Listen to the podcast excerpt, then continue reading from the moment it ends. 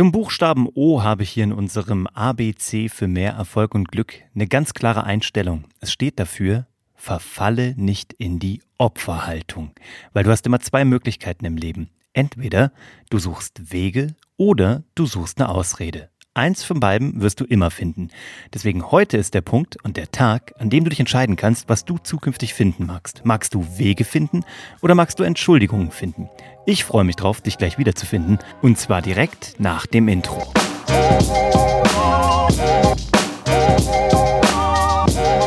Hallo und herzlich willkommen zurück zu Hashtag Happylist, der Podcast, der sich darum kümmert, dass du alle deine Ziele auf deiner Glücksliste erreichst. Ich bin Uwe von Grafenstein und wirklich kein Befürworter der Opferhaltung, weil Menschen relativ schnell, wenn ihnen etwas im Leben widerfährt, darauf reagieren mit ähm, mit Selbstmitleid oder mit dieser Haltung, dass es jetzt sie schon wieder getroffen hat und dass es immer sie trifft und das Schicksal so ungerecht ist und die Welt sie irgendwie schlecht behandelt.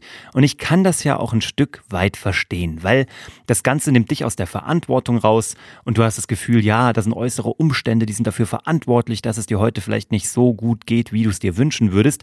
Und das ist auch mal vollkommen in Ordnung. Ich habe auch mal ein paar Tage, da habe ich ein bisschen Selbstmitleid und das passt dann auch schon, weil manchmal muss man sich da drin auch so richtig suhlen und dann fühlt sich's auch wieder gut an. Es sollte nur eben keine Lebenseinstellung werden.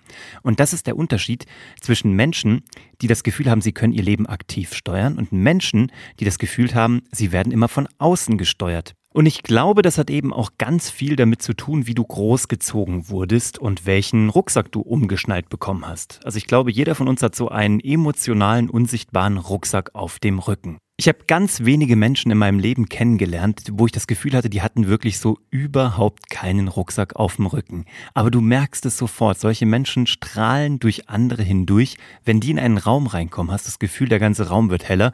Ich bin leider nicht ganz so gesegnet damit, dass ich das Gefühl hätte, ich hätte überhaupt keinen Rucksack auf.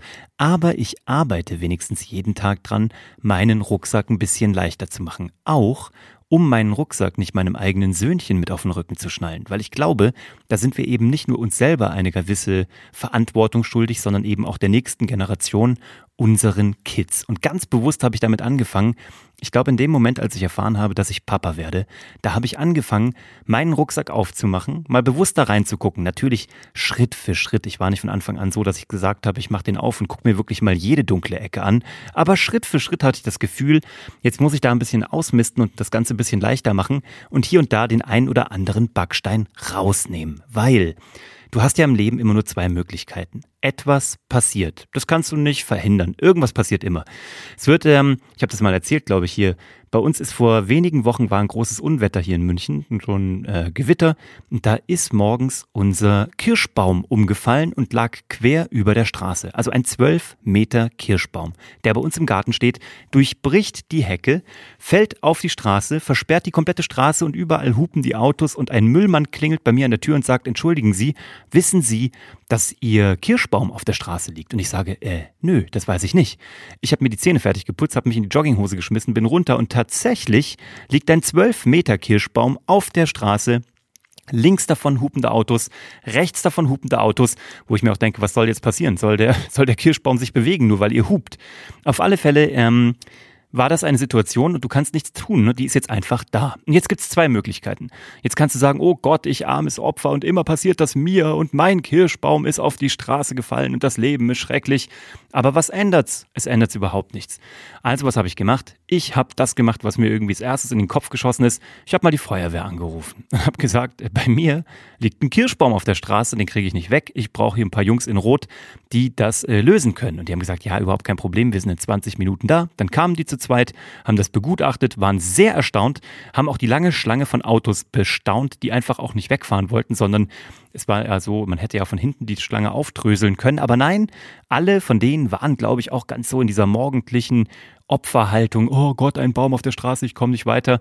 Und auch da hast du wieder zwei Möglichkeiten. Will ich mir den Morgen versauen und vor einem umgestürzten Kirschbaum sitzen in meinem Auto oder fahre ich einfach rückwärts Schritt für Schritt weg oder initiiere ein rückwirkendes Auftröseln der Schlange? Na, auf alle Fälle habe ich mich darum gekümmert, dass die Feuerwehr kam. Die Feuerwehr hat den Baum weggerollt, ähm, hat ihn auseinandergeschnitten und fertig gemacht. Was kann ich jetzt sagen? Oh Gott, die Hecke ist kaputt, ich muss einen Gärtner kommen lassen, das wird alles teuer ähm, und ich ärgere mich den Rest des Tages. Oder ich nehme dieses wunderbare Kirschholz, habe mir das von der Feuerwehr noch klein sägen lassen und habe es in meiner Garage aufgestapelt, weil diese Holzkrise, ne, von der gerade jeder da draußen spricht, die ist real, die ist tatsächlich da. Es gibt gerade ganz wenig Holz und wenn, ist es sauteuer. Ihr wisst ja, ich habe hier aber meine Holzwerkstatt und brauche jedes Mal frisches Holz. Also nehme ich das Holz, lass es schön trocknen, sechs bis was auch immer Monate, und dann kann ich daraus wieder Möbel bauen. Also das Learning ist, ich kann entweder in die Opferhaltung gehen oder in die aktive Haltung und kann was Gutes dabei rausholen. Lerne, wenn das Leben dir einen umgestürzten Kirschbaum gibt, mach daraus einfach einen Gartenstuhl in sechs Monaten, wenn es getrocknet ist. Aber weißt du, das war wieder so ein perfektes Beispiel dafür, wie du mit dem Leben halt umgehen kannst. Und es gibt immer nur diese zwei Möglichkeiten. Sage ich, das Ganze ist mir aufoktroyiert und ich kann nichts dagegen tun? Oder sage ich mir, ich kann etwas tun, zumindest in meiner Einstellung. Ich kann es für mich bewerten. Ich kann wieder sagen, oh Gott, alles schrecklich. Oder ich kann sagen, shit happens sowieso. Dagegen kann ich nichts tun. Irgendein Mist passiert sowieso immer. Ich bin derjenige, der die Reaktion steuert. Und glaub mir, was das mit deinem Leben macht, ist unfassbar, weil du nämlich aus dieser passiven Haltung rauskommst, weil du plötzlich in einen sogenannten Driver's Seat, in den Fahrersitz kommst und endlich selber lenken kannst. Du bist nicht irgendwo hinten im Kofferraum eingesperrt. Du bist derjenige, der vorne Gas geben kann oder bremsen kann. Und manchmal muss man eben eine Vollbremsung hinlegen vom Leben. Fair enough, weil das Leben dir halt einen umgestürzten Baum präsentiert. Das ist auch mal okay. Aber du hast dann einen Rückwärtsgang oder einen Vorwärtsgang. Du kannst entweder rückwärts fahren und dann abhauen von dem Baum. Du kannst Vorwärtsgang und könntest richtig Vollgas davor fahren und ihn wegschieben. Oder du entscheidest dich, einfach den Motor auszustellen, das Radio anzumachen und zum Beispiel Hashtag Happylist den Podcast zu hören. Es gibt immer ein Out aus einer Situation. Das habe ich beim Zaubern gelernt. Wer das hier schon länger verfolgt, meinen Podcast, der weiß, dass ich meine Karriere mal als achtjähriger Knirps als Zauberer gestartet habe. Und für fast jeden Trick hat man als Zauberer zwei bis drei Outs. Das heißt, zwei bis drei mögliche Enden. Weil manchmal machst du einen Trick. Ich will dir das mal verbildlichen, ja? Da gibst du ein Kartenspiel raus, drehst dich um oder gehst aus dem Raum, weil die Zuschauer, ohne dass du dabei bist, damit du bloß nicht da reinlinsen kannst, sollen sich eine Karte aussuchen, sollen sich die merken und wieder da reinmischen. Und dann kommst du zurück und das Kartenspiel liegt gemischt auf dem Tisch, du konntest nichts sehen, du weißt nichts und trotzdem kannst du mit äh, traumwandlerischer Sicherheit diese Karte wiederfinden.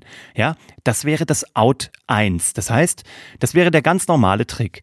Du gehst raus, Kartenspiel wird gemischt, eine Karte wird gemerkt, die wird wieder reingetan, nochmal durchgemischt, Kartenspiel kommt auf den Tisch, du kommst rein, berührst das Kartenspiel auch gar nicht oder musst es vielleicht berühren, je nach Trick.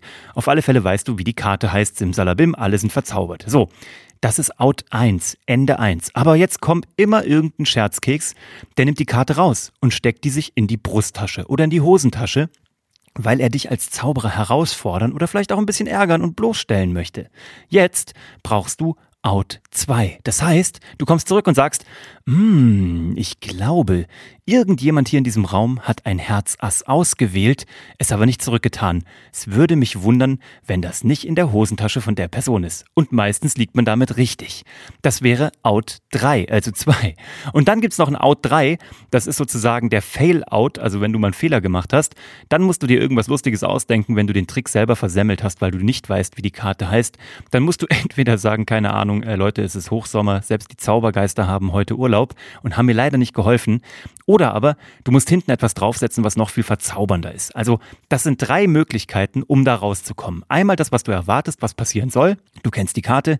Zweitens, du wirst ausgetrickst und probierst den Trick noch zu tricksen sozusagen, also noch zu doppeltricksen.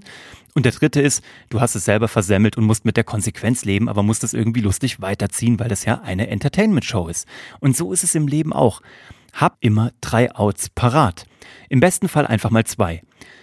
Das erste Out ist, alles passiert so, wie du es dir vorgestellt hast, alles wird super. Das zweite Out ist, es funktioniert nicht und jetzt kannst du damit umgehen. Du kannst nämlich einfach weinen oder du kannst lachen und die Show weitergehen lassen. Nicht umsonst heißt es, the show must go on.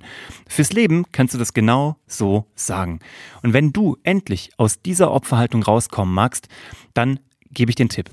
Wann immer dir sowas passiert, atme einfach wirklich drei bis fünfmal tief ein und aus und unterdrücke den ersten Reflex. Wenn du das übst bei ganz kleinen Kleinigkeiten, hat mir geholfen ohne Ende, dann wirst du dazu kommen, dass du sehr viel bewusster und aktiver im Leben ähm, umgehen kannst. Ich habe das gelernt im, im, äh, ja, im Martial Arts. Also ich habe mal lange Kung Fu trainiert, Wing Chun eine chinesische Kampfkunst, die auch sehr auf den Straßenkampf und auf die Selbstverteidigung ausgerichtet ist. Und da gibt es ein sogenanntes Desensibilisierungstraining. Das heißt, du wirst künstlich mit Stresssituationen konfrontiert und du musst gucken, wie du damit umgehst. Das fängt damit an, dass du kriegst so ein Helmchen auf und irgendwie so ein paar Pratzen, so ein paar Schoner an die Hand und einen Tiefschutz, damit deine, sag ich mal, intimen Bereiche gut geschützt sind.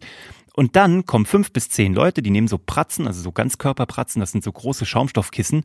Und dann legst du dich auf den Boden und diese zehn Leute gehen um dich drum und drücken mit diesen ähm, Schaumstoffpratzen auf dich drauf. Und das einzige Ziel ist, dass du wieder auf die Beine kommen musst und aus diesem Haufen von zehn Leuten raus musst. Und das ist eine Ultra-Stress-Situation, weil du im Grunde genommen auf dem Boden bist und da kommen zehn Leute, die schreien dich an. Ist natürlich alles simuliert, ne? Aber die Idee dahinter ist, dass du halt desensibilisiert wirst und dass du einfach mal, ob obwohl diese krasse Stresssituation kommt, dass du A zwar auf deine Instinkte hörst, nämlich dich zu schützen, dich einzurollen, dir irgendwie wieder auf die Beine zu kommen, aber auf der anderen Seite, dass du einmal tief durchatmest, probierst die Situation trotz Ultrastress und trotz Testosteron und was auch immer da ausgeschüttet wird, kurz zu bewerten und dann darauf zu reagieren. Und das will ich dir heute mitgeben.